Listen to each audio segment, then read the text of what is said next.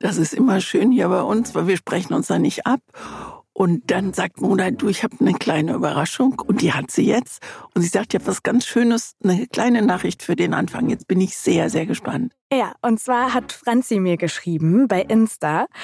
Und zwar schreibt sie, ich war gestern in einer kleinen süßen Buchhandlung im Prenzlauer Berg und kurz nach mir kam ein junger Mann rein. Er fing an mit der Buchhändlerin zu quatschen, sagte, dass er heute, mir geht's gut, wenn ich heute dann morgen abhole und langsam nicht mehr wisse, wohin mit den gelesenen Büchern. Daraufhin habe ich mich eingemischt und aus Spaß gesagt, dass ich immer dankend Bücher annehme. Der junge Mann hat dann tatsächlich ein Buch aus seiner Jacke gezogen, gefragt, ob ich es schon gelesen habe und es mir geschenkt. Wie toll ist das denn bitte? Nachdem er das Buch Buch über Erika Freeman gekauft und dann noch der Buchhändlerin Zauber der Stille empfohlen hat, habe ich ihn gefragt, ob er zufällig euren Podcast hört. Und tatsächlich ist er aktiver Hörer. Wäre also richtig toll, wenn ihr ihm von mir in der nächsten Folge ein großes Dankeschön für das Buch und diese schöne Begegnung ausrichten könntet. Wie schön ist das? Wissen wir, wie er heißt? Nein, leider nicht. Da wissen wir auch nicht, ob er Mann. gut aussehend ist, oder? Genau, das war mein Gedanke. Unser erster Gedanke. Ja, weil das ist ja der absolut perfekte Start für eine richtig heftige Affäre. Affäre, es könnte auch Liebe sein, aber lass könnte uns Könnte auch Liebe sein. Also wir reden ja über Untreue heute. Dann wird das wohl eine Affäre werden zwischen den beiden. Oder es war einfach nur eine nette Begegnung und es ist uns eine Ehre, dass solche Begegnungen entstehen durch uns. Ich finde es toll. Ja. Zwei Seiten. Der Podcast über Bücher mit Mona Amessian und Christine Westermann.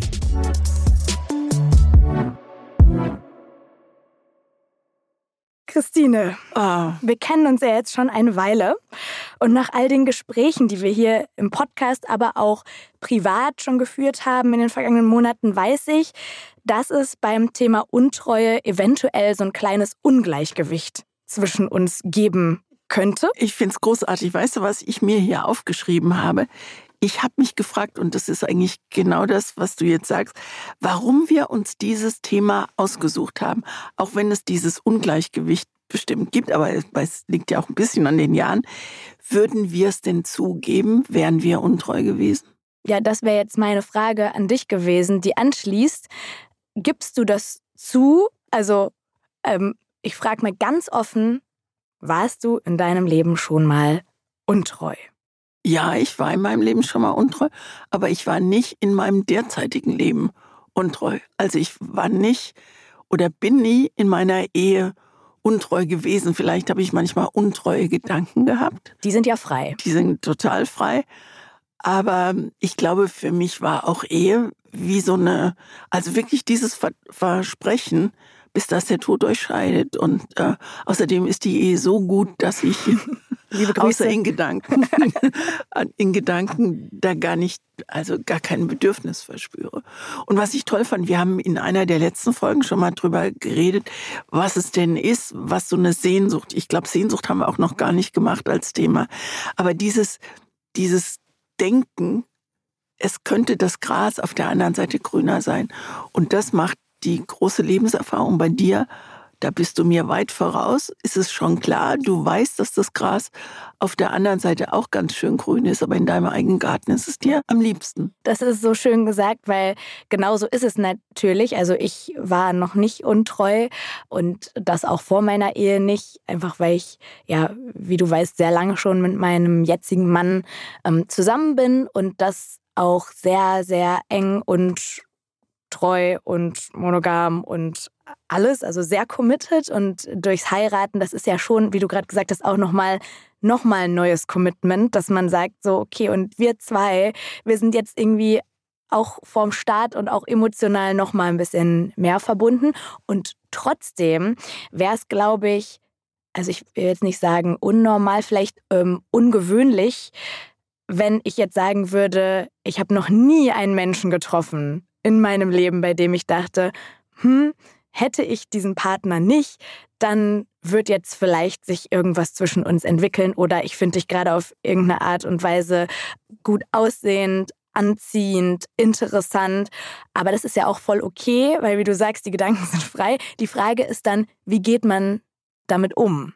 Aber ich finde also jedenfalls für mich so ein bisschen flirten ist, ach, ist erlaubt, was ist das für ein blöder Satz? Ich flirte gerne und das ist so, also auch zu gucken, geht's eigentlich, geht's eigentlich, geht's noch? eigentlich noch? Und geht's noch? Naja, Also sagen wir mal so, ich war ja schon mit dir unterwegs und ich finde, das geht noch. Ich habe das schon hier und da mal erlebt. Echt? Ja. Wo habe ich mich so wenig zusammengerissen, dass du es Nee, gemerkt ich glaube, das ist einfach so ein bisschen auch in deinem Naturell Meiner drin. DNA, ja, dass ich so gucke. Also du hast dich jetzt nicht an jeden Mann rangeschmissen, der uns entgegengekommen ist, das will ich jetzt nicht sagen, aber ähm, du bist halt einfach eine schlagfertige, charmante Person und man merkt, wenn du jemanden gut leiden kannst oder interessanter findest als andere, dann verhältst du dich auch anders und ich glaube, so ist es bei mir, aber auch ist es ähnlich. Das glaube ich auch. Weißt du, warum wir auf dieses Thema Untreue gekommen sind? Das habe ich mich gefragt. Das muss so einen Auslöser gehabt haben. Ey, ich weiß es wirklich nicht mehr. Das steht schon so lange fest. Es steht wirklich schon Wochen. Das stand schon 2023 fest. Ja. Ich glaube, das ist aus dem Gedanken heraus entstanden, dass wir bei der Folge zum Thema Lust nicht alles besprechen konnten, was da so zu diesem Komplex gehört und wir uns dann das einfach auf unsere Liste geschrieben haben und dachten, Ich glaube, wir haben, auch, machen. wir haben auch noch Eifersucht auf der Liste. Ja. Ne? Und ich glaube, aus dieser Kombi Mhm. Lust, Untreue, Eifersucht ist dieses Thema entstanden. Ich habe mal, das machst ja du eigentlich immer, ich habe mich, weil ich finde, Untreue ist auch so ein sehr altmodisches Wort. Und ich glaube, das ist noch nicht mal verenglischt worden, sondern das heißt eben immer noch Untreue. Und ich habe mal nachgeguckt und es hat ein bisschen was mit, ähm, mit dem englischen Wort Trust, also eigentlich mit Vertrauen zu tun. Und also wenn man an Treue denkt, dann ist es Verlässlichkeit. Und Untreue bedeutet auch, dass man sich auf jemanden nicht mehr verlassen kann kein Vertrauen. kein Vertrauen mehr hat. Mhm. Ne? Und das geht ja auch noch ein bisschen weiter. Also unter Untreue steht ähm, im Netz, kommt als erstes mal Strafgesetzbuch. Also, dass du Sachen veruntreust. Ah. Also, dass du ähm, Geld, das dir anvertraut worden ist, vielleicht äh, ander, anderweitig ausgibst oder so. Das fand ich interessant, dass es gar nicht die emotionale Ebene war, sondern eine sehr ähm, äh, Rationale, Rationale, eigentlich, genau. gell? Und wir denken ja auch beim Thema Untreue, ohne dass wir uns jetzt abgesprochen haben, auch bei unseren Büchern, haben wir an Untreue in Partnerschaften gedacht und Sexualität und Liebe, aber es gibt ja auch zum Beispiel in Freundschaften Untreue. Wenn ich mich erinnere, ich hatte eine Freundin, die super sprunghaft war mit ihren Freundinnen, auch früher schon so im Teenie-Alter. Die hat sich immer mal eine Woche da, dann war die wieder uncool, dann wieder die nächste. Und auch das ist ja eine Art von Untreue, aber dieses Wort hat sich so eingebürgert für dieses Fremdgehen, Seitensprung, ne, was mit jemand anderem haben. Und gleichzeitig, äh, deswegen, ich habe eigentlich gehofft, du kommst jetzt mit einer Definition, ab wann geht man fremd oder ab wann ist man untreu, weil es gibt ja keine festgelegte Grenze. Also vielleicht hast du das für dich, ab wann ist man untreu? Ist man untreu, ja. Das ist eine gute Frage. Ab wann ist man, wenn man es macht? Also Meinst du? Findest du? Also wenn man mit Also jemandem haben's aktiv ja- schläft. wir haben es doch in, ja, das muss ja nicht, es muss nicht gleich Bett sein, aber ich finde schon, schon eine Berührung oder ein, Telefonanruf, den man macht, aber den man verheimlicht oder eine SMS, die man nicht zeigt. Also das ist mir alles, also in den 23 Jahren Ehe, fast 24, noch nie passiert. Doch einmal fällt mir gerade ein. Das war aber Karneval, das ist ja, das zählt einfach nicht. Also wenn man als Frosch verkleidet ist, dann äh, sind alle Gesetze dieser Welt ausgehebelt. Aber das ist ja das Problem. Ich verkleide mich nie als Frosch, sondern ich verkleide mich immer so, Als sexy Bunny. nicht so, ja, sowas. Also ich äh, wirklich, also als ich verkleide mich als Mickey Maus. Und Ist ja natürlich, ein sexy Bunny. genau, und jeder erkennt mich. Also was heißt jeder, aber in Köln erkennen einen die Leute natürlich. Ach, Frau Westermann, super Verkleidung. Und da, da Karneval Und dann kommt halt einer und sagt, na Christine, du kleines Mäuschen. Zack, ist der, man. ist, der, ist ist man der wäre sofort unten durch Ja. mit, so einem, mit so einer billigen Anmache. Aber total spannend, dass du jetzt das zwei, dreimal das Wort verheimlichen oder heimlich genannt hast, weil ich glaube, das ist der springende Punkt. Ich glaube auch, was, was ich persönlich dann nicht so, nicht so schwer nehmen würde oder was noch voll innerhalb meiner Grenze wäre, wäre tatsächlich so flirten, sich mit irgendwem gut verstehen, gute Gespräche haben. Ich bin kein Fan davon zu sagen, ich bin verheiratet, ich darf mit keinem anderen Mann mehr reden oder auch mal länger als fünf Minuten reden Ja. oder auch ein bisschen, ja, also flirty sein. Aber sobald man eben anfängt, das mehr als in Gedanken mit nach Hause zu nehmen, Genau. anfängt, irgendwelche äh, Namen anders einzuspeichern im Handy, etwas Das ist ja raffiniert. Auf die Idee bin ich noch nie gekommen.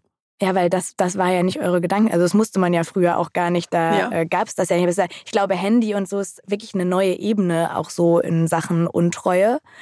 Und bei mir ist, ähm, ich finde, ein ganz guter, eine ganz gute Grenze, wenn man sich in einer Partnerschaft, jede, jede Partnerschaft hat ja auch andere Grenzen. Ich habe auch Freunde, die sagen zum Beispiel, mir wäre es egal, wenn mein Freund jemand anderen küsst, aber alles darüber finde ich schwierig. Jeder hat da, glaube ich, so seine Grenzen. Und bei mir, ich frage mich immer, wenn ich mir jetzt meinen Partner vorstelle, in derselben Situation, in der ich gerade bin, fände ich es noch okay oder nicht? Oh, das ist ein guter Punkt. So. Das ist gut. Und das ist, finde ich, ein super gut, also damit projiziert man natürlich seine Moralvorstellung auch auf den anderen, aber gerade wenn man lange zusammen ist, dann kennt man die ja auch. Und das hilft mir immer voll, äh, mich da nicht zu geißeln und trotzdem zu wissen, wo ich hingehöre und was ich verlieren würde, weil das ist äh, meine große Angst bei all dem, dass da so was Wichtiges, Großes ist, was, was ich überhaupt nicht aufs Spiel setzen würde. Never.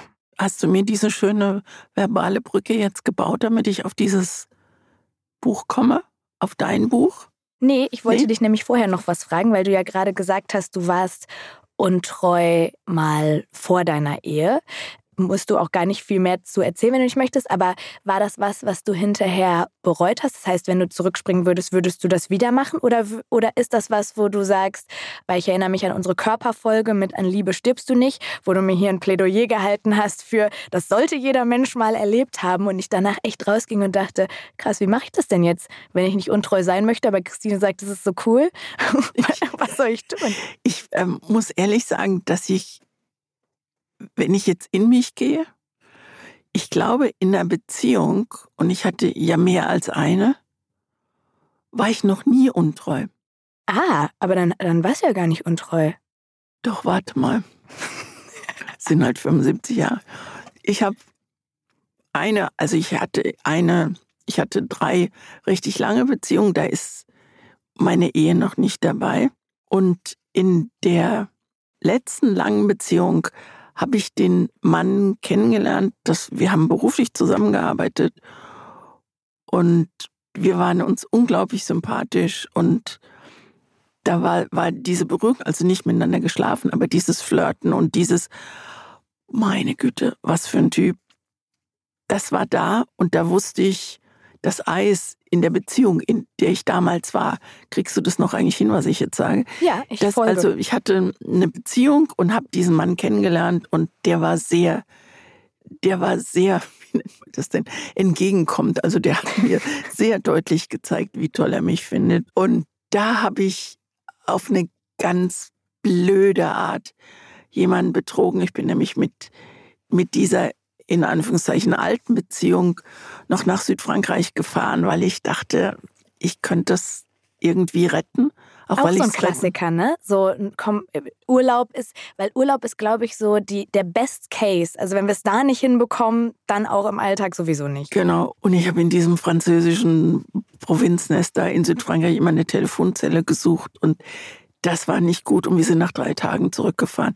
Und ich habe nicht gesagt, warum, sondern habe irgendwelche beruflichen Sachen vorgetäuscht. Und das, wenn ich mich jetzt erinnere, war richtig, richtig schlecht. Das ist was, was mir jetzt, wenn ich drüber nachdenke, vielleicht auch, weil dieser Mann tot ist, richtig, richtig wehtut, dass ich dem so wehgetan habe. Und das noch eine ganze Weile so eine Hängepartie auch war, weil ich einfach vielleicht auch schon gewusst habe, dass diese neue Beziehung eine ganz andere wird als die alte und dass die alte eine ganz andere Wertigkeit hatte. Mhm. Das konnte ich aber da noch nicht wissen. Egal. Aber das war richtige Untreue und mit allem, was dazugehört. Also mit, mit Lügen und mit Ausreden und mit, ich bin dann noch mit dem anderen Mann, also mit dem neuen Mann in Urlaub gefahren und habe vorgelogen, ich müsse arbeiten in Portugal, was relativ unwahrscheinlich da war, damals in der aktuellen Stunde war, dass man irgendwas in Portugal machen muss. Aber das war toll, dieser Urlaub. Und trotzdem war es ganz, es war jetzt im Nachhinein, ist ein großes Gefühl von Scham da. Kein gutes Gefühl. Das ist ja die eine Richtung war es auch mal andersrum? Ich meine, du hast das schon mal erzählt, dass du auch mal betrogen wurdest, weil das ist ja die. Ich bin genau Kehrseite. von dem Mann dann betrogen worden. Nein. Für, ja, und ich sollte mal darüber mal ein Buch schreiben. Mann, ich überlege mir gerade, was ich hier alles erzähle. Ja, ich frage so vorsichtig, weil ich weiß auch nicht, also ich weiß nicht, ob ich es erzählen würde, wenn es bei mir so wäre, aber wir haben ja die Abmachung, wir fragen und die andere Person sagt einfach, wann Stopp ist. Aber ich glaube, das ist halt was, was einfach sehr viele Menschen auch erlebt haben in ihrem Leben, äh, betrogen zu werden. Ist, glaube ich, also wenn ich mir das vorstelle, dass so ein Herz einem so gebrochen wird, das ist schon heavy. Ich überlege gerade, wir haben auch Betrug noch nicht gemacht. Und ich überlege mir, wenn wir Betrug machen würden, ob es dann Liebesgeschichten wären oder Mhm. was für Geschichten das dann wären. Das finde ich gerade ganz spannend, weil Betrug und Untreue ist nochmal was anderes. Ich finde Untreue äh, weniger schlimm als Betrug. Und Ah, was ich gemacht habe damals, das war, ich glaube, das war Betrug. Also, Aber wo, was ist da der Unterschied für dich? Weil ist Untreue nicht auch immer Betrügen? Also man, man sagt ja auch, er hat mich betrogen, er war mir untreu. Was ist da der... Ich glaube, das ist das nächste Stadium. Untreue ist, Untreue ist eine Affäre und man bleibt aber da, wo man ist und wo es einem gut geht. Also so auf einer Party, äh, Hupsala, ich war als Frosch verkleidet und dann kam das Zebra und ich konnte nicht mehr. So. Gott, sowas, sowas in der Art. Das ist, un, aber das ist, finde ich, Betrug zu sagen, ich muss arbeiten und bin im Ausland und stattdessen mit jemandem zu gucken, wie es mit jemandem geht. Das war ja mit jemand Neuem geht und äh, Ja.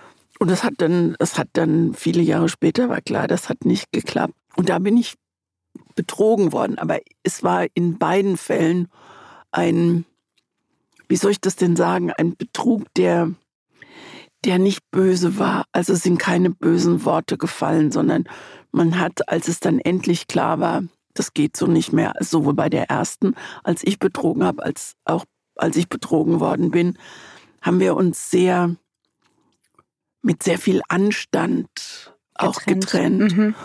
Obwohl bei mir da eigentlich sehr viel Wut hätte sein können oder vielleicht auch müssen, weil es, weil es ganz viele Leute in dieser Stadt, in der ich damals gelebt habe, gewusst haben. Und ich habe es nicht gewusst. Ich habe damals schon immer in Köln gearbeitet und hier eine Woche und habe aber woanders gelebt.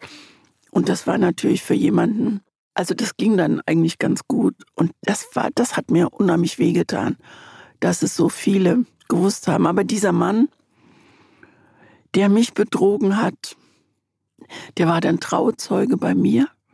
Bei der Hochzeit? Und ich war Trauzeuge bei ihm, also die. Frau, mit der er mich betrogen Bitte hat. geheiratet. schreib da ein Buch drüber. Das ist Das ja. glaubt aber noch kein. Stimmt. Im Lektorat wird es heißen, Christine, fahr mal einen Gang runter. Das ist so nicht. Aber letzte Frage, die ich noch habe, bevor wir zu den Büchern kommen, wenn du magst. Es ist ja immer eine Frage und das äh, ist natürlich auch was, wo ich auch schon mal drüber nachgedacht habe, wenn man sich so seine eigenen Prinzipien festsetzt. Findest du in einer Beziehung, Beziehung oder Ehe, ist Untreue oder betrogen werden, ist das unverzeihlich?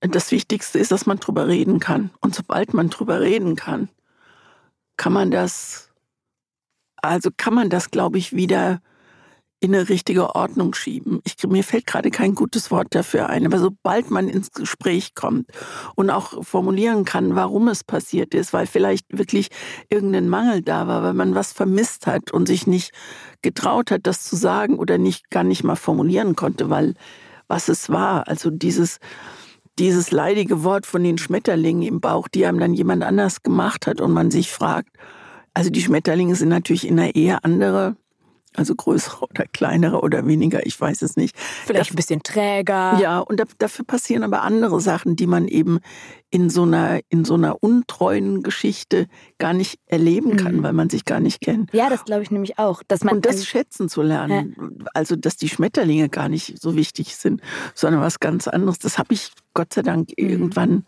habe ich das gelernt. Und da gibt es wahrscheinlich dann auch nochmal einen Unterschied, oder gäbe es zumindest für mich, zwischen, oh shit, äh, auf einer Party, äh, das war ein Ausrutscher und was machen wir denn jetzt? Das, ich habe es schon währenddessen bereut und so. Oder ich erfahre, dass mein Partner seit einem Dreivierteljahr sich heimlich mit einer Frau Richtig. trifft und da ist, sind Gefühle im Spiel und da ist vielleicht sogar Liebe im Spiel und da ist Verheimlichen im Spiel. Da gibt es natürlich auch nochmal Abstufung und das ist jetzt im Prinzip eine gute Brücke. Das hast du großartig ich, gemacht. Ich habe sie versucht nochmal hinzubekommen. Das Buch, das du mir empfohlen hast, heißt All das zu verlieren von Laila Slimani und sie ist Marokkanerin, lebt aber in Frankreich und sie ist eine sehr, sehr bekannte Autorin. Und ich fand das schon toll, dass im Titel mitschwingt, dass mit der Untreue ja auch was schiefgehen kann. Also all das zu verlieren, kein Fragezeichen, gar nichts. Und gutes Cover auf der einen Seite so ein, so ein bisschen schmutziges Gelb. Und schmutzig spielt in dem Fall für mich eine ganz große Rolle.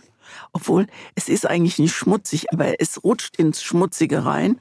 Durchtrieben. Durchtrieben. Ja. Und äh, auf der anderen Seite schwarz-weiß. Also eine Frau, die in zwei Welten lebt. Laila Slimani hat mit einem anderen Buch, dann Schlaf auch du, den wirklich renommierten französischen Literaturpreis bekommen. Und dieses Buch ist ihr Debütroman. Also das hat sie davor geschrieben. Und das fand ich schon sehr erstaunlich, was sie sich bei ihrem ersten Buch alles getraut hat. Das Buch ist vor neun Jahren erschienen und im französischen Original kommt der Titel nicht ganz so weichgespült daher wie im Deutschen. Da heißt das Buch Dans le Jardin de l'Ogre, im Garten des Ungeheuers. Und was in diesem Roman an Ungeheuerlichem passiert, das zeigt sich wirklich ziemlich schnell. Die Geschichte spielt in Paris im eher feinen Pariser Viertel Montmartre. Adèle ist um die 30, sie ist Journalistin, sie ist verheiratet mit Richard, einem angesehenen Chirurgen, und sie haben Lucien, einen kleinen Sohn, der ist so zwischen zwei und drei. Das könnte zumindest von außen ein perfektes Eheleben sein, aber auf perfektes Eheleben pfeift Adele. Sie führt ein Doppelleben. Sie hat ein zweites Handy, von dem ihr Mann nichts weiß und sie verabredet sich und schützt abends eine Freundin vor oder sie verabredet sich auch, wenn ihr Mann arbeitet und wenn sie in der Mittagspause, sie ist Journalistin, in ihrem Job ist, dann geht sie einfach raus, um mal eben mit einem Mann zu schlafen. Kann auch irgendeiner sein, ein ihr völlig Fremder. Sie gibt sich wahllos Männern hin, hat ungezählte Affären und sie ist besessen von diesen sexuellen Abenteuern.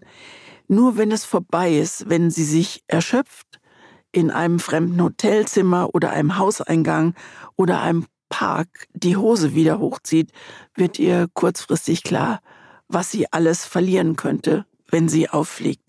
Sex zu bekommen, ich kann Sex nicht richtig aussprechen, aber du weißt, was es ist. Sex zu bekommen ist für sie eine Sucht, das ist wie eine Droge, die sie haben muss. Und mehr als einmal wünscht sie sich, eine Puppe im Garten eines Ungeheuers zu sein. Und da heißt es im Buch, ausgesaugt zu werden, mit Haut und Haaren verschlungen, in die Brust gekniffen, den Bauch gebissen zu werden. Was irgendwann dann auch genauso passiert, sie lässt eine Vergewaltigung zu und selbst da schlägt ihr Inneres nur ganz kurz Alarm.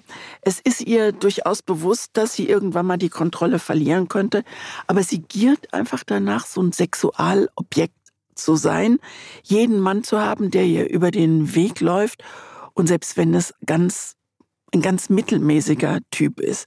Und all das, und das fand ich an dem Buch faszinierend und richtig gut, äh, all das wird nicht einfach nur angedeutet, es wird beschrieben, fast schon lakonisch, ohne größere Anteilnahme oder innere Tiefe. Die spürt ja Adele bei dem, was sie tut, eigentlich auch nicht dieses Sexszenen, und das ist das Beeindruckende, habe ich wirklich kein bisschen derb oder so erlebt. Es ist der Autorin gelungen, das wie eine neutrale Beobachterin zu beschreiben, was einen umhaut. Aber während man das liest, ist die Zügellosigkeit, mit der Adele dieses Doppelleben führt. Eine Frau, die jeden Tag, jede Nacht am Rande eines Abgrunds balanciert. Und natürlich werden wir nicht preisgeben, was am Ende bleibt ob es zu weit geht, ob sie am Ende vielleicht tatsächlich alles verliert, was in ihrem anderen Leben wartet. Ein kleiner Junge und ein Ehemann, der sie zu lieben scheint und die gesellschaftliche Anerkennung, die sie dadurch hat. Aber die Frage ist, und das habe ich mich, und deswegen bin ich sehr gespannt jetzt darauf, mit dir drüber zu reden, aber will sie das überhaupt oder was will sie überhaupt? Am Ende, nach 218 Seiten, war ich erstmal erschöpft, auch ein bisschen aufgewühlt. Die Geschichte ist mir noch tagelang im Kopf herumgegangen. Vielleicht auch, weil ich diese Besessenheit, diese Gier nach Sex nicht wirklich nachvollziehen konnte und nicht nachvollziehen kann. Und ich glaube, das liegt auch daran, dass mir in dieser Geschichte die Lust gefehlt hat. Also diese Lust am Flirten, am sich langsam annähern, das Spüren einer Erotik, die langsam Besitz von einem ergreift. Und ich habe mich gefragt, warum hat Mona diesen Roman ausgerechnet zum Thema Untreue ausgesucht? Das ist für mich keine Untreue, Untreue. Wir haben eben drüber gesprochen. Passiert vielleicht einmal, vielleicht zweimal. Aber dieser Frau passiert es eben Dutzende von Malen, dass sie Sex mit anderen Männern, nicht mit dem eigenen hat. Sie ist, ist wahllos. Es sind immer gänzlich unbekannt. Es können auch Freunde ihres Mannes sein. Und das ist keine Untreue, finde ich. du? Ja. Also ja, vielleicht jetzt nach unserem Gespräch kann ich verstehen, warum du es anders wertest dann oder dass du da so einen Unterschied machst. Für mich ist diese Frau ihrem Mann definitiv untreu. Und ich glaube, beim letzten Mal, in der letzten Folge, als ich das Buch vorgestellt habe, habe ich sowas gesagt wie, für mich ist dieses Buch Untreue potenziert. Ah, also ja. so Untreue 3000 ungefähr, weil sie, und ähm, da kann ich vielleicht gleich einhaken, weil du jetzt gesagt hast, dir fehlt die Lust und dieses sich annähern und ähm, es entsteht so eine erotische Spannung und es baut sich, baut sich langsam auf. Ich glaube, wenn man jetzt Leila Slimani hier sitzen hätte, würde sie sagen, ja, äh, wer das sucht, ist einfach in diesem Buch falsch, weil es darum gar nicht geht. Und das hast du ja auch gerade schon gesagt, diese Sexszenen sind weder irgendwie jetzt besonders anregend, noch pornografisch, noch derb, die sind schon, also zeigt auch schon die volle Bandbreite, weil sie braucht dann auch immer mehr, fast schon gewalttätige Momente gibt es da, aber die sind einzig und allein dafür da zu unterstreichen, was mit dieser Frau nicht stimmt, weil die ist sexsüchtig, aber jetzt nicht so, dass man sagen könnte, ja, die will sich einfach mal wieder ein bisschen spüren und ihre Ehe ist langweilig und so, sondern es geht dann ja auch richtig noch in ihre Jugend rein. Da hat das ja auch schon so ganz früh angefangen. Ähm, also das ist so eine Figur, die ist so voller Widersprüche, dass ich danach auch da saß und dachte, okay, ich habe jetzt wirklich echt wenig an die Hand bekommen, um sie zu verstehen. Aber vielleicht ist das auch einfach jetzt gerade meine Aufgabe, mir da so ein paar Gedanken zu, machen, weil der größte Widerspruch in ihr ist ja, dass sie ihr Leben eigentlich verachtet und gar keinen Spaß mit ihrem Mann und auch nicht mit ihrem Kind hat, nicht mit ihrem Job. Sie sucht sich diesen, diese, diesen kurzen Halt bei diesen ganzen Männern, mit denen sie auf die eine oder andere Art schläft, hat gleichzeitig aber auch Angst, alles zu verlieren, was ihr ja scheinbar nichts bedeutet. Also es ist so, man, ich, ich bin da nicht reingekommen und gleichzeitig total. Ja, es gibt im, im Buch eine Stelle und diese Stelle hat mich, wie soll ich denn sagen, in eine andere Richtung gelenkt. Und in, an dieser Stelle heißt es, sie, also Adele, verstand rasch, dass das Begehren keine Rolle spielte. Und worüber wir gesprochen haben, ist ja so ein, ist ja ein Begehren, jemand anderen haben wollen oder wissen wollen, wie jemand anders ist. Sie hatte kein Verlangen nach den Männern, denen sie sich näherte.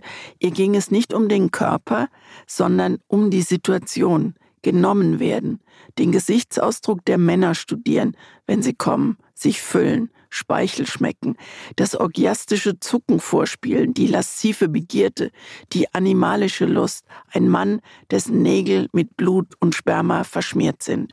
Und das ist das, was sie, also was sie sucht, was sie, was sie haben will und was sie eigentlich auch immer, immer kriegt, wenn sie, wenn sie untreu ist. Und sie ist ja tagtäglich untreu. Ja, aber, aber sie hat wirklich dann, diese, sie findet diese Inseln, die ihr Halt geben, ganz kurzzeitig dann mit diesen Männern und danach flacht es wieder ab und sie fällt wieder ins Bodenlose. Und ähm, das ist wirklich, und darum geht es dann ja auch irgendwann, äh, dass es krankhaft ist und wie man auch mit so einer Sucht umgeht. Und dazu habe ich mir die Stelle rausgeschrieben, da heißt es, ihr Verlangen lässt sie rückfällig werden. Der Damm ist gebrochen. Was nützt es da noch, sich weiter zusammenzureißen? Davon wird das Leben nicht besser. Ihre Logik ist jetzt die einer Opiumsüchtigen, einer Spielerin.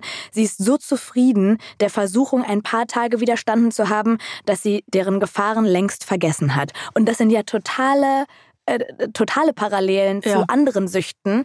Ähm, wir haben ja auch über Alkohol gesprochen letztens, ne? So Menschen, die dann denken, ja gut, jetzt habe ich ja gezeigt, ich kann fünf Tage ohne Bier oder genau. eben ohne Sex. Ja. Und dann fällt man wieder rein und deswegen geht es ihr glaube ich, dann auch gar nicht um das Begehren, weil das einfach ein so ein Trieb von innen ist, bei dem es eigentlich, also wenn man sie therapieren würde, würde man nicht sagen, hör mal auf, weniger Sex zu haben, sondern was liegt denn da drunter und woher kommt das bei dir? Ich habe irgendwo gelesen, ähm, dass der Sex, die anderen Körper, dieses sich Flüchtige hingeben, ähm, man verstehen könnte als das Ausbrechen aus einer Normalität, als ein Symbol für Anderssein, für Lebendigkeit, für das Gegenteil von Spießigkeit. Und die Spießigkeit erlebt sie ja in ihrer Ehe. Das habe ich in irgendeinem Literaturclub, also ich habe natürlich gegoogelt nach diesem Buch, und da dachte ich, so ganz trifft das nee, nicht, ich was ich sagen, so. Findest du das? Nein, nee, finde ich, ich find nicht. Das nicht. Das ist ein, ähm, ich äh, ziehe es mal andersrum auf. Ich habe mich gefragt, was ist äh, Leila Slimani eigentlich für eine Frau? Was hat sie für ein Leben, dass sie solche Fantasien hat? Und ich habe gelesen, dass sie in Marokko mit diesem Buch ziemlich großen Erfolg gehabt hat. Und ich habe mich gefragt, wie geht es in einer derart anderen Kultur, wo Frauen ein ganz anderen, anderes Standing, also ein viel schwächeres haben als in unserer Kultur. Wie kann eine Frau mit so einem Buch, mit so einem offenen Buch äh, Erfolg da ja, haben? Ja, gerade. Gerade ja, das grade, macht natürlich diesen Erfolg aus, den Leila Slimani in Marokko hat. Nicht nur mit dem Buch übrigens, ähm, auch mit anderen. Also sie ist eine, ein führender Kopf sozusagen auch international, aber auch national in Marokko, was so die Frauenrechtsbewegung angeht, was ähm, das Vorantreiben von Frauenrechten nicht nur in Marokko, sondern in der gesamten Maghreb Region angeht. Ähm, sie ist eine Aktivistin, eine aktive Feministin und schreibt auch eigentlich in allen Büchern ja immer über Frauenbiografien und setzt da den Fokus drauf, eben dann auch vor allem bei dem und dann auch bei dem Sachbuch danach, was kam, ähm, auf das Thema Sex und Sexualität. Und sie hat mit diesem Buch eine Lesereise gemacht in Marokko.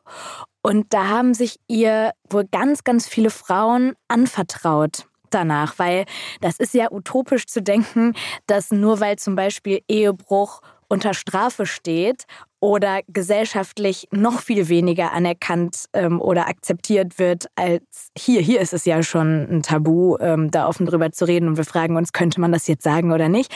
Aber in Marokko ist es nochmal eine ganz, ganz andere äh, Schwelle und ganz andere Nummer.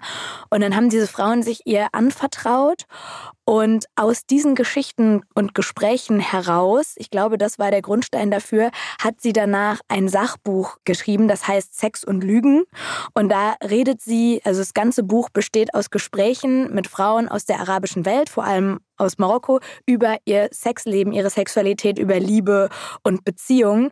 Und dieses Buch ähm, wurde in Marokko, es war in Marokko innerhalb von also ich weiß nicht, ob wenigen Stunden oder wenigen Tagen, es war wahnsinnig schnell ausverkauft. Die haben das für einen ganz, ganz kleinen Preis, haben die das auch in so kleinen Hanuts, also in so kleinen Läden, haben die das so verkauft, einfach um das Reden und das Denken über Sex und Sexualität voranzubringen. Und ähm, da hat dieses Buch, glaube ich, auch sehr zu beigetragen, weil dieses Thema Ehebruch auf einmal so offen thematisiert wurde von einer Marokkanerin. Das ist toll, natürlich, das ist natürlich, äh, das muss unterstrichen werden.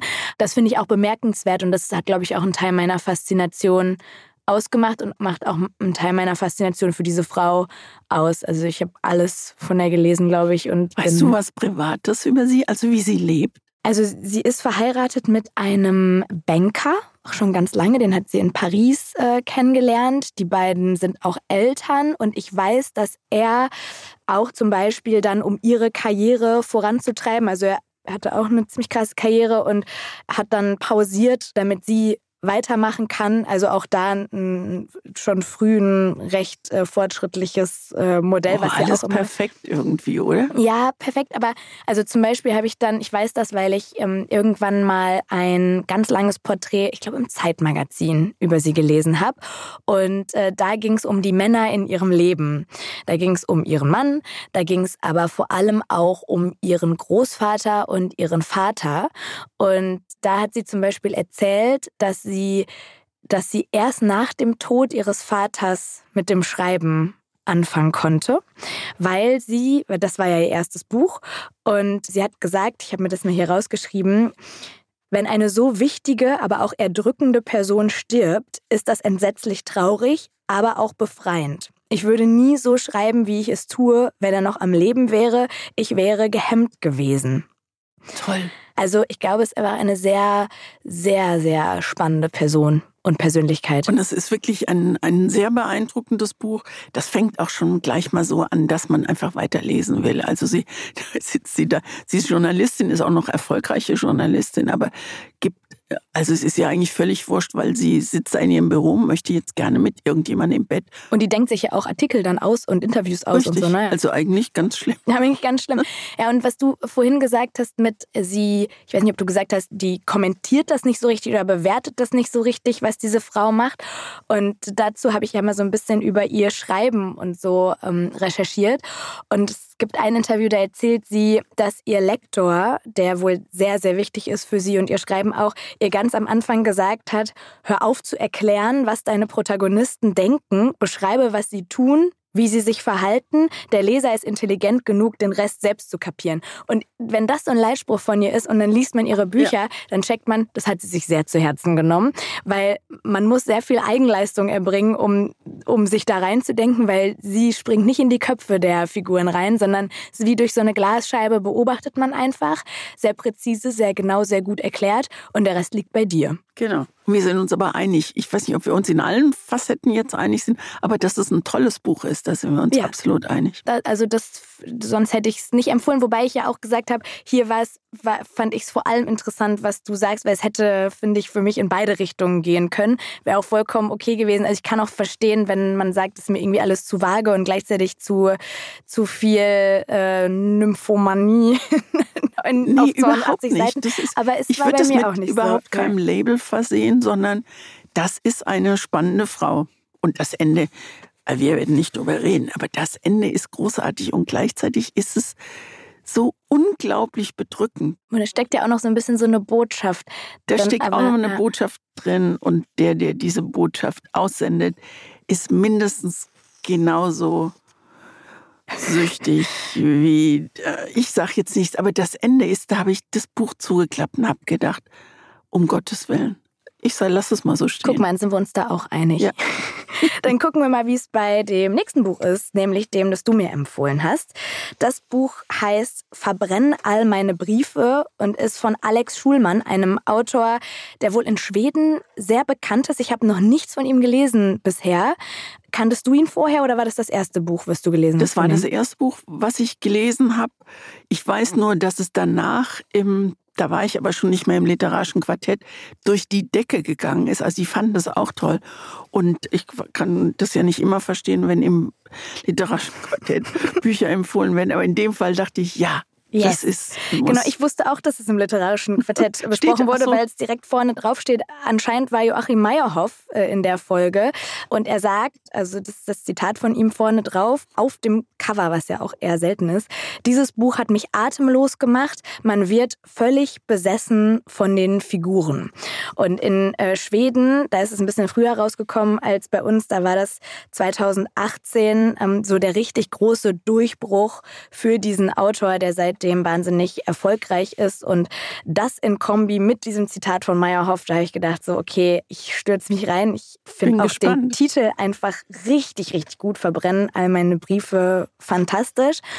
Und diese Figuren, die Meyerhoff da so beschreibt, dass die ihn so besessen gemacht haben, die lernt man erst ein bisschen später kennen. Erstmal geht's los, dieses Buch mit einem Prolog, der ebenfalls sehr, sehr wichtig ist, weil der Autor Alex Schulmann da erklärt, was für ihn so der Grundstein dieser Geschichte ist. Er erzählt von heftigen Auseinandersetzungen mit seiner Frau, dass er sich immer mal wieder im Ton vergreift, also er schreibt da über sich wirklich laut wird, aber vor allem erzählt er davon, wie er plötzlich feststellt, dass seine eigenen Kinder Angst vor ihm haben, was ihm wiederum selber Angst macht. Und deswegen entscheidet er sich dafür, was zu tun, Zitat, bevor alles um ihn herum zerbricht und verschwindet. Und was er dann macht, ist, er macht sich auf die Suche nach den Wurzeln seiner Wut und die führen ihn ziemlich direkt in die Vergangenheit seiner Familie mütterlicherseits. Er macht eine Therapie, malt so seinen Stammbaum von beiden Seiten auf und stellt fest, auf der Familienseite seiner Mutter alle Linien und Beziehungsgefüge sind eigentlich gezackt und alle sind geprägt von Streitigkeiten, Skandalen, Konflikten, die sich über Jahrzehnte gezogen haben. Und das so vor sich zu sehen, bringt Alex zu folgender Erkenntnis. Er schreibt, wenn die Wut nicht meine ist, wenn ich nur ein Wirtstier dafür bin, vorübergehend für eine bestimmte Phase in der Familie, dann wird sie anschließend weitergegeben an die nächste Generation. Und das will er logischerweise überhaupt nicht. Das, was ihn dann schließlich auf die richtige Spur bringt, in Richtung dieser Wut, das sind die Werke seines Großvaters. Der war ebenfalls Schriftsteller, ein großer schwedischer Schriftsteller, Sven Stolpe. 1905 geboren, 1996 gestorben. Und er hat im Laufe seines Lebens sehr viel produziert, nämlich über 100 Bücher. Und damit fängt Alex an und guckt sich diese Bücher mal genauer an, um festzustellen, in all diesen Büchern geht es um ein und dasselbe Thema in unterschiedlicher Ausführung, nämlich um Untreue von Frauen an ihren Männern. Und nach immer tieferer Recherche landet Alex dann schließlich im Sommer 1932, in dem sein Großvater ein Trauma widerfahren ist, kann man sagen, das sein Leben sehr, sehr geprägt hat und das er in seinen Aufzeichnungen irgendwo als sexuelles Attentat bezeichnet. So, und da sind wir dann, glaube ich, auf Seite 70 oder so und landen im Zentrum der Geschichte, nämlich bei der Beziehung zwischen diesem Sven Stolpe, dem Großvater, und der Großmutter seiner Frau Karin. Eine Beziehung, die auch auf Alex, den Enkel, immer eher kalt gewirkt hat, kann man sagen, und durchtrieben von einem ganz großen Machtgefälle. An einer Stelle schreibt er, ich erinnere mich an ihre ständige Unterwürfigkeit, also die der Großmutter, ihre Angst vor seiner Wut, sein Gebrüll, das sie geradezu physisch lähmte, seine Art, sie vor anderen zu demütigen. Und dafür gibt er auch ein paar Beispiele, das wäre jetzt zu viel, aber man versteht, okay, das ist ein ganz, ganz schwieriger Mann, egomanisch, narzisstisch ähm, und eben ja ganz ähm, toxisch auch für diese Großmutter. Und nach und nach durch alte Tagebücher, persönliche Gespräche, aber vor allem Archivmaterial, wie zum Beispiel alte Briefe, kann Alex rekonstruieren, was in diesem Sommer 1932 passiert ist. Und das lässt sich im Prinzip in einem Satz zusammenfassen, nämlich seine Großmutter hat sich verliebt und ihren Mann, den Großvater, betrogen. Derjenige, in den sie sich verliebt, heißt Olaf Lagerkranz, ebenfalls ein Schriftsteller, aber ansonsten das absolute Gegenteil von Sven Stolpe. Und ich finde, dass Alex Schulmann wirklich super schön erzählt, wie sich die beiden annähern. Also genau das, was du gerade gesagt hast, was bei Slimani fehlt oder nicht vorkommt, wie sich die beiden annähern, erst ganz langsam und ganz vorsichtig, dann immer intensiver und heftiger und auch unvorsichtiger in und allen Belangen. An ja weniger Tage. Zehn Tage oder mhm. so sind das. Da sind die zusammen in so einer Akademie. Und vor allem mochte ich wirklich sehr, sehr, wie man mit jeder Seite miterlebt, dass Karin sich verändert durch diese Affäre, dass sie selbstbewusster wird, immer entschlossener, ihr Leben zu ändern, ihren Mann zu verlassen und mit Olaf irgendwo nochmal komplett neu anzufangen. Allerdings wird ganz, ganz schnell klar, so einfach ist das nicht. Und dieser Sven Stolpe ist im Prinzip, kann man sagen, unverlassbar. Schönes Wort. Ne? Ja, ist, ja. Er ist unverlassbar. Er täuscht auch äh, Tuberkulose vor. Also äh, die hat er auch, aber er sagt, er müsste innerhalb weniger Wochen, Monate sterben und wird, glaube ich, 96 oder 90 Jahre alt. Ja, und er macht noch, also das würde ich jetzt nicht spoilern, aber er macht halt noch was wahnsinnig Schlimmes, was so einen psychischen Druck ausübt auf diese Frau. Und mir ist wirklich ein Schauer über den Rücken gelaufen bei der Vorstellung, mit was und welchen Drohungen er sie bei sich behält. Und ähm, so bleibt ihr nichts anderes übrig, als in dieser Ehe gefangen zu bleiben und zuzusehen, wie die Wut ihres Mannes, um die es ja dann auch im Kern geht, sich wie so ein Schleier über ihr Leben und aber auch das ihrer Kinder und Kindeskinder dann legt, wo ja dann Alex dann dazu kommt. Und das fand ich schon wirklich echt richtig, richtig gut. Ich habe hab mir, als ich es gelesen habe, und es ist ja eine wahre Geschichte, also ist die Menschen er betont hinten nochmal, es ist ein Roman, aber. Aber es hat die Briefe ja. hat's gegeben und die Menschen hat es gegeben. Und ich habe, als ich diesen Olof, also das ist der Liebhaber oder der Mann, in den sie sich verliebt und der sich auch auf eine wunderschöne Art in sie verliebt, das ist einfach ganz, ganz schön beschrieben ich wollte einfach wissen, wie der aussieht. Und dann habe ich das gegoogelt. Und leider ist es so ein Typ, wo ich denke, ja, in den hätte ich mich auch verknallt. Oh, und dann ist, ist Google den kurz, ich habe es nicht gemacht. Und dann ist, ist auch der Stolpe, also ihr, ihr Ehemann, der Sven, der ist auch daneben. Die, die tauchen direkt nebeneinander auf. Und dann habe ich also ich meine, es ist ja wirklich nur ein Buch, aber ich habe diesen Schmerz so nachempfinden können. Mona, ich muss Mona dein Monas Gesicht jetzt angucken. Also ich stehe einfach nicht auf alte Männer. Also deswegen. Ja, das ist halt ein altes Foto, aber der war ja 30 oder so. Ich stehe auch nicht, also der ist mir da auch zu alt, das ist auch kein gutes Foto. Es gibt ein, ein anderes. Ja, ich gucke es mir nochmal zu Hause in Ruhe an, aber der war halt auch einfach als sehr charming beschrieben und natürlich, wenn der neben einer zweiten männlichen Hauptfigur steht, die, die einfach ein furchtbar ist. Genau, Ekelpaket, Ekelpaket genau. ist. Genau. Ja, und auch Karin, ich mochte sie total gerne und vor allem mochte ich sehr, ein Bild, was sie aufgemacht hat in dem Buch. Und zwar hat sie das irgendwann mal auch im direkten Gespräch mit ihrem Enkel aufgemacht, der, als er dann diese Geschichte kannte, auf einmal so alle Puzzleteile zusammensetzen konnte und dachte, ja, hätte ich auch schon mal früher drauf kommen können. Sie hat nämlich von einem Ort der Träume gesprochen, einem Land, das nicht ist. Und über dieses Land, das nicht ist, sagt sie, es ist die Summe all dessen, was hätte passieren können, aber nie passiert ist. Und für mich ist das Land, das nicht ist, oft ein schönerer Ort gewesen als die Wirklichkeit. Und manchmal sehne ich mich nach dem Land, das nicht ist. Ich sehne mich nach all dem, was nie geschehen ist. Und wenn so ein Leben zu Ende geht, also ich meine. Oh, ich kriege auch gerade ja. Gänsehaut, weil es auch so, man, man fühlt so mit, ja. worauf sie verzieht. Es war natürlich auch die Zeit, 30er Jahre. Und ich meine, ich glaube, wir alle haben so ein Land, das nicht ist. Da waren wir ja auch vorhin, dieses, ja. oh, was wäre wenn und ich könnte ja jetzt und ne, so. Egal, ähm, wie man dann damit umgeht. Aber also ne, bei ihr ist es ja wirklich existenziell gewesen. Ähm, sie war ihr ganzes Leben lang getrieben ist, sie hat nach etwas gestrebt, von dem sie wusste, ich werde sterben, ohne das, ohne das zu bekommen. Und dann noch mit so jemandem verheiratet zu sein, der so tyrannisch ist, ja. der sich, also der sich über Kleinigkeiten bei ihr aufgeregt hat, also dass sie manchmal, also äh, die Lippen bewegt, wenn sie irgendwie was liest und dass sie, also ich hätte nicht mit ihm verheiratet sein können. Der hat sich tierisch drüber aufgeregt, wenn sie Eselsohren in, in ihre Stimmt. Bücher gemacht hat. Aber so, so Kleinkram, wo man denkt, oh nein. Und ich habe mich natürlich gefragt, warum hat sie sich in diesen Mann überhaupt erst verliebt? Genau, das, war, das ist auch was, das, also sind ein paar Sachen offen geblieben. Ich kann mir aber auch vorstellen, dass diese Fragen für den Autor selbst auch einfach in der Recherche offen geblieben sind, weil er schreibt hinten auch in der Danksagung, dass ein Großteil dessen, was ihm diese Rekonstruktion dieser ganzen Ereignisse ermöglicht hat, war das Tagebuch von dem Olof. Lagerkranz. Und da, aus diesem Tagebuch, das wurde auch erlaubt von der Familie, dass er es verwendet, gibt es immer wieder auch direkte Zitate. Und wahrscheinlich hat ihm die Seite seines Großvaters, was das angeht und die Zeit davor einfach so ein bisschen in der Recherche gefehlt. Und vielleicht wollte er da nicht zu viel erfinden.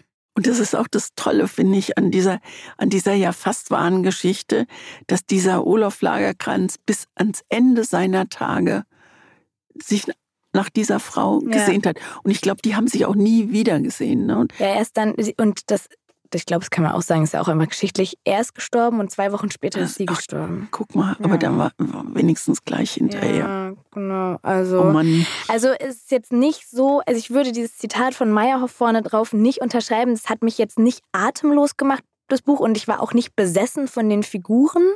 Aber ich würde es auf jeden Fall empfehlen Und ich finde gerade in Kombi mit diesem Rechercheaspekt, also ich mag das auch gerne, so Recherchen für eine Geschichte zu verfolgen. Und äh, für alle, die das lesen und interessant finden, ich glaube, der Autor hat zwei Bücher vorher schon geschrieben, wo es auch um seine Familie geht. Einmal um seine Mutter und einmal um seine Geschwister glaube ich. Also das scheint so sein Ding zu sein, es zu schreiben. Jetzt, es kommt jetzt gerade im äh, Ende Februar kommt ein neues raus. Ah. Ich habe jetzt leider den Titel nicht, aber es steht bei mir schon im Schrank. Hat übrigens die, die gleiche Farbe des Einbandes. Das ist ja ganz geschickt, dass das man ist so. Schlau. Ne? Ja, es ist ein sehr, sehr, schönes äh, Cover, sehr schöner Titel, sehr schönes Buch. Sehr guter Tipp. Freut mich sehr viel. Ich bedanke mich auch für deinen Tipp. Habe ich auch gern. Boah, das alles, das alles ein Rumgeschleime hier heute. Eine Frage, zwei Seiten. So, jetzt habe ich gerade schon so viel erzählt, aber ähm, für unsere Frage hier äh, in der Rubrik muss ich auch noch mal kurz ein bisschen ausholen. Denn ich habe, und du weißt es, weil ich habe dir aus dem Urlaub geschrieben, dass ich es tue, ich habe in meinem Marokko-Urlaub Anfang Januar mal ein bisschen das Genre gewechselt und habe ein Fantasy-Buch gelesen. Und habe dir geschrieben, Christine, wenn du wüsstest, was ich gerade lese, da geht es um Drachen und alles, du würdest hinten überkippen. Und ich habe immer nur gedacht, lieber Gott, mach, dass sie nicht auf die Idee kommt, dass ich das auch lesen muss.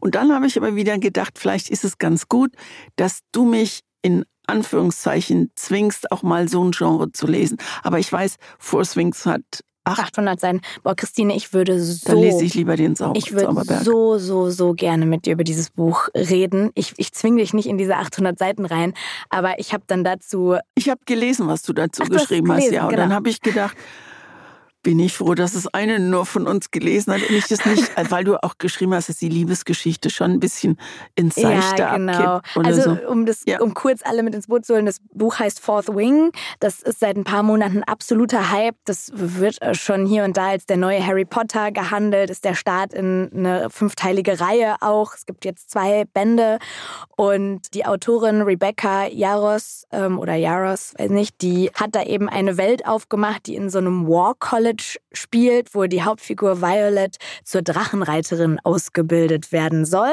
Also es geht dann wirklich viel um Drachen, wobei die mein Lieblingspart waren in dem Buch. Das Ganze liest sich so ein bisschen wie die Tribute von Panem. Hast du das gelesen? Ich kenne, also vom Hören sagen Haben wir, glaube ich, schon mal drüber geredet. Oh. Ja, genau. Aber halt mit sehr viel mehr Romantik und auch mit sehr viel mehr Sex, weil Violet verliebt sich in der Geschichte in Xaden der eigentlich ihr Erzfeind sein sollte, klar. Und im Laufe des Buches entwickelt sich was zwischen den beiden, das neben diesem ganzen Fantasy-Plot auch ein Hauptstrang des Buches ist. So, zu diesem Buch habe ich besagte Rezensionen geschrieben bei Instagram, die du auch gelesen hast. Jetzt wissen wir auch alle, dass du einen Fake-Account hast, mit dem du im Hintergrund verfolgst, was ich da so tue, aber es verraten wir niemandem. Und auch natürlich nicht, wie dieser Kanal heißt. Ich bin, Meine Lippen sind versiegelt. Und ich krieg da, ich bin ja nicht so fit wie du, ich krieg dann immer Sachen von anderen Menschen, wie sie ihren Cappuccino zubereiten. Ich denke, wie komme ich denn aus dieser Nummer wieder raus? Ich will doch nur Mona. Genau, also du folgst einer Person und hast null Follower, aber genau, also du guckst im Hintergrund ein bisschen. Und dann ist eine Nachricht in meinem Postfach gelandet. Ich habe der Followerin versprochen, ihren Namen nicht zu nennen, aber damit ich jetzt nicht hier, mich werd schon heiser, mich in Grund und Boden rede, ist ein bisschen länger die Nachricht. Magst du die einmal vorlesen? Die lese ich sehr gerne vor. Liebe Mona, ich traue mich jetzt einfach mal, dir zu schreiben, obwohl es mir ein bisschen unangenehm ist. Aber vielleicht bin ich mit meiner Situation ja nicht alleine. Nach deiner Rezension zu Fourth Wing habe ich den ersten Teil gelesen und danach direkt noch den zweiten. Das Lesen hat mir sehr viel Spaß gemacht, vor allem der romantische Teil. Aber seit ich durch bin, geht es mir irgendwie nicht so gut. Ständig muss ich an die Geschichte denken und vermisse die Welt und die Figuren wirklich sehr. Vor allen Dingen Xaden hat es mir angetan und ich traue es mich kaum zu formulieren, weil es so komisch klingt. Ich glaube, ich habe mich ein bisschen in ihn verknallt. Ich bin im echten Leben in einer sehr glücklichen Beziehung, aber ertappe mich aktuell dabei, dass ich ständig an diesen Typen aus dem Buch denke. Fühlt sich ein bisschen wie Fremdgehen an, auch wenn das natürlich Quatsch ist. Deshalb meine Frage für eure Podcast-Rubrik. Habt ihr euch auch schon mal in eine Figur aus einem Buch verliebt und wie geht man damit um? Und das ist wirklich eine ganz schöne Frage und eine, auf die ich nie gekommen wäre. Ich auch nicht. Und das ist so, ich, ich und ich habe es erst gelesen, habe ich ja, nee, passiert mir nie. Und dann habe ich drüber nachgedacht und selbstverständlich passiert mir, passiert mir das dauernd. Also Olof Lagerkranz, auch wenn du den jetzt, also von Verbrennen all meine Briefe. Es gibt ein Foto, da finde ich den richtig klasse. Und dann, wenn du weißt, wie jemand aussieht oder wenn du dir das nur vorstellen kannst, dann gehe ich da ganz anders mit in dem Buch. Ja, aber ne? dann, aber da sind wir genau bei dem Punkt, den ich jetzt auch machen wollte. Du weißt dann, du hast den gegoogelt, diesen Olaf Lagerkranz. Das ist jetzt zufällig eine Person, die es gab. So, das ist ja auch bei Schauspielern oder Schauspielerinnen so. Aber sie hat ja jetzt die Situation, dieser Xaden ist 100% fiktiv.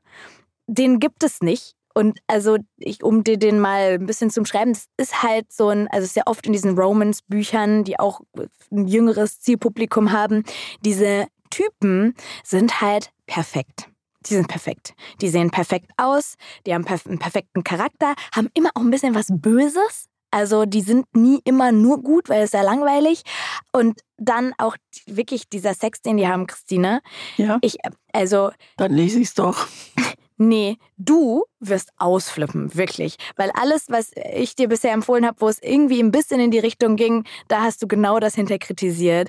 Die haben einen Sex, den man einfach im echten Leben so, das nicht geht scheiße. nicht. Und das Lesen, das war auch meine Kritik ja in der Rezension. Jetzt machen wir einen kleinen Bogen, aber um den Punkt einmal zu machen das lesen 15-Jährige und denken, so, so geht ist es. Und wenn es nicht so ist, mache ich irgendwas falsch. Und wenn genau. danach nicht das ganze Zimmer in Schutt und Asche liegt und der Schreibtisch zerbrochen ist und sechs Bilder von der Wand gefallen sind und ich nicht sofort, während der mich anguckt, schon gekommen bin, dann war das kein guter Sex. Das hat mich ein bisschen aufgeregt, wie man merkt. Aber natürlich fand ich den auch gut. Aber ich, ah, ich kann mich, ich glaube, mein Gehirn braucht mehr, um sich in jemanden zu verlieben, zum Beispiel ein Bild. Ja, und ich habe ich habe, ähm, als ich das aufgeschrieben habe mit dem Olaf Lagerkranz von Verbrennen all meine Briefe, ist mir eingefallen der Papierpalast. Oh ja. Und das, und ich glaube, ich verliebe mich in Situationen und nicht in, in unbedingt in Menschen. Und im Papierpalast ist es eine vermeintlich glücklich verheiratete Frau mit einem unglaublich sympathischen, freundlichen, auch sehr gut aussehenden Mann, der auch noch Kohle hat und sie haben ein tolles Sommerhaus auf irgendeiner Insel in Schweden oder so. Und dann kommt ihre Jugendliebe und innerhalb von drei Tagen überlegt sie sich, ob sie ihren Mann für diesen Typen verlässt. Und ich sag nicht, wie es aussieht. Super gutes Buch. Tolles Super Buch, Buch, weil man nämlich auch am Ende nicht weiß, also man kann wissen, wie es ausgeht, aber man weiß es nicht. Es gibt zwei Möglichkeiten. Und das hat mich an diesem Buch fasziniert. Und während ich es gelesen habe, bin ich zwischen diesen, diesen beiden Situationen, dem Familienleben und dem Typen, wo alles eigentlich wunderbar in Ordnung ist. Sie kennen sich sehr lange und ähm, gehen sich manchmal auf den Keks, aber das ist ja normal. Und dann diesem, dieser Jugendliebe, von der sie überhaupt keine Ahnung hat, wie das, wie das ausgehen könnte, wenn sie mit ihm wirklich mitgeht. Und da habe ich mich in diese Situation verliebt oder reinfallen lassen und fand, bin da atemlos. Also da bin ich wirklich fast atemlos mitgegangen. Das kann das ich, ich so gut nachfühlen, weil Das mir, glaube ich, so ähnlich geht und ich konnte es nur nicht jetzt so gut greifen wie du. Also ich glaube, ich würde das so unterschreiben. Ich verlieb mich, wenn, also wenn ich so ein Lesekummer, so ein Liebeskummer nach einem Buch habe, auch nach Liebesgeschichten, darum geht es jetzt gerade konkret, dann ist das oft einfach ein Grundgefühl, das mir gefallen hat. Aber einzelne Personen sind es nie, weil, das habe ich ja letztens schon gesagt, die Figuren, die haben bei mir nie Gesichter ja. oder so. Und deswegen kann ich gar nicht an jetzt diesen Xaden denken. Aber ich stelle mir das sehr verwirrend vor, wenn das anders jetzt ist als bei uns. Und so scheint es ja bei ihr zu sein, dass sie auf einmal mit ihrem Freund, mit dem sie glücklich ist, am Abendbrottisch sitzt oder im Bett liegt oder weiß ich nicht und an eine Romanfigur denkt. Da, da denkt man doch, und das schimmert ja hier auch so durch, mit mir stimmt irgendwas nicht. Aber es ist alles in Ordnung. Es ist alles in Ordnung. es ist alles in Ordnung und ich finde es sogar bemerkenswert und ich finde es sogar cool und selbstverständlich ist es absolut kein Fremdgehen. Und dann gibt es ja eigentlich zwei Möglichkeiten, weil sie ja fragt, wie geht man damit um? Entweder man nimmt es einfach so hin, wie so ein Partyflirt, den wir heute auch schon ein paar Mal angesprochen haben, und freut sich, dass man irgendwen getroffen hat, den man gut findet und sei es eben nur in Anführungsstrichen in einem Buch Und dann ist es wie bei allem, es muss Zeit vergehen und dann vergisst man das auch wieder. Das ist ja oft so. Das finde ich das überhaupt das Irre an sich, so einem spontanen Verlieben, dass du denkst, da komme ich nie mehr los davon. Ja, und, und drei Tage später. So. Kenne ich auch. Oder zweitens, man überlegt sich, was an diesem Xaden ist es denn, was mich jetzt so verknallt sein lässt? Und ist das was, wo ich vielleicht mit meinem Partner drüber reden kann, ne, so irgendwas, wo man, wo man mal sagen kann, hey, ich, ich glaube beim Abendbrot, das fehlt mir. Ich glaube, wir brauchen einen kleinen Drachen. Oder? ich glaube, wir brauchen eine kleine Staffel und ich möchte gerne, dass du Geschwaderführer wirst. Ja, sowas, genau. Ja, aber so, du weißt ja, was ich meine. So, es ist so äh, vielleicht was ganz Konkretes, dass man zumindest ansprechen kann. Muss ja nicht sagen, hey, bitte wird wie dieser Typ hier im Buch. Ich, ich zeig dir mal ein paar Szenen. Aber so, das ist ja auch nicht ausgeschlossen, dass Bücher einen dazu bringen können, zu merken, was einem fehlt im Leben und dass man das angehen kann. Schönes Schlusswort, mhm. finde ich. Vielen Dank für das Vertrauen und äh, die Frage. So, das, waren, das war unsere Folge über Untreue. Mhm. Und jetzt kommt als nächstes die Folge über Vergessen. Und da habe ich mich ehrlich auch gefragt, ähnlich wie bei Untreue, wann ist uns das eingefallen? Ich schreibe mir das das nächste Mal auf, was der Trigger war. Ich finde Vergessen gut, aber ich fand es auch, ähm, ich fand es nicht so einfach, äh, weil man bei Vergessen relativ schnell, oder ich war relativ schnell bei Krankheit, ich war bei Demenz, ich war bei Alzheimer und ich habe ein anderes Buch gesucht, was nichts mit dieser Art von Vergessen zu tun hat. Und ich möchte dir fürs nächste Mal empfehlen, ein Buch eines italienischen Schriftstellers, sehr bekannt in Italien. Der heißt Marco Bolzano. Und das Buch heißt Ich bleibe hier. Und es ist eine wahre Geschichte über ein Dorf in Südtirol, das wegen eines Stausees geflutet wird. Also die Bewohner müssen ihr Dorf verlassen und da kommt Wasser drüber und das wollen sie natürlich nicht. Und da, ähm, darin eingewoben in, in diesen Kampf gegen diese Überflutung sind Liebes- und Lebensgeschichten und es ist auch ein Stück meiner eigenen Familiengeschichte mit drin. Oh. Und deswegen fand ich das, als ich das Buch gesehen habe und den Titel gesehen habe, war äh, also das Bild vorne drauf, das Cover, war mir klar, das muss ich lesen. Und das war, war für mich ganz schön, da was ganz Besonderes zu erleben. Ich bin sehr gespannt, vor allem auf den Part mit der Familiengeschichte. Da frage ich dich dann kommende Woche nochmal genauer.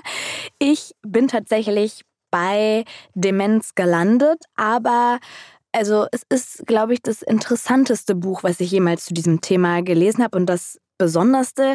Das Buch heißt All Right, Good Night, kommt von der deutschen Autorin und Regisseurin Helgard Haug und dieses Buch hat mich sehr, sehr überrascht und gefesselt, weil es zwei Dinge in Verbindung bringt, die auf den ersten Blick nichts miteinander zu tun haben, nämlich das Verschwinden des Flugzeugs MH370 2014 vor zehn Jahren und die langsam beginnende Demenz des Vaters der Autorin.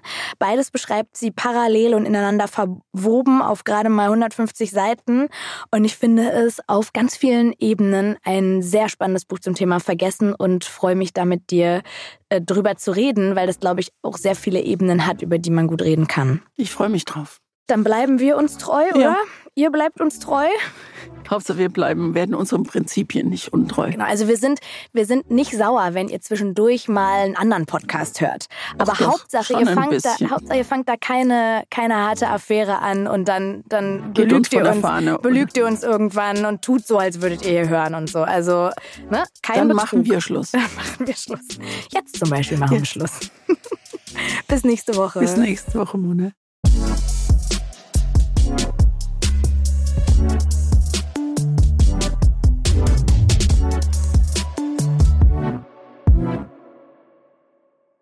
Dieser Podcast wird produziert von Podstars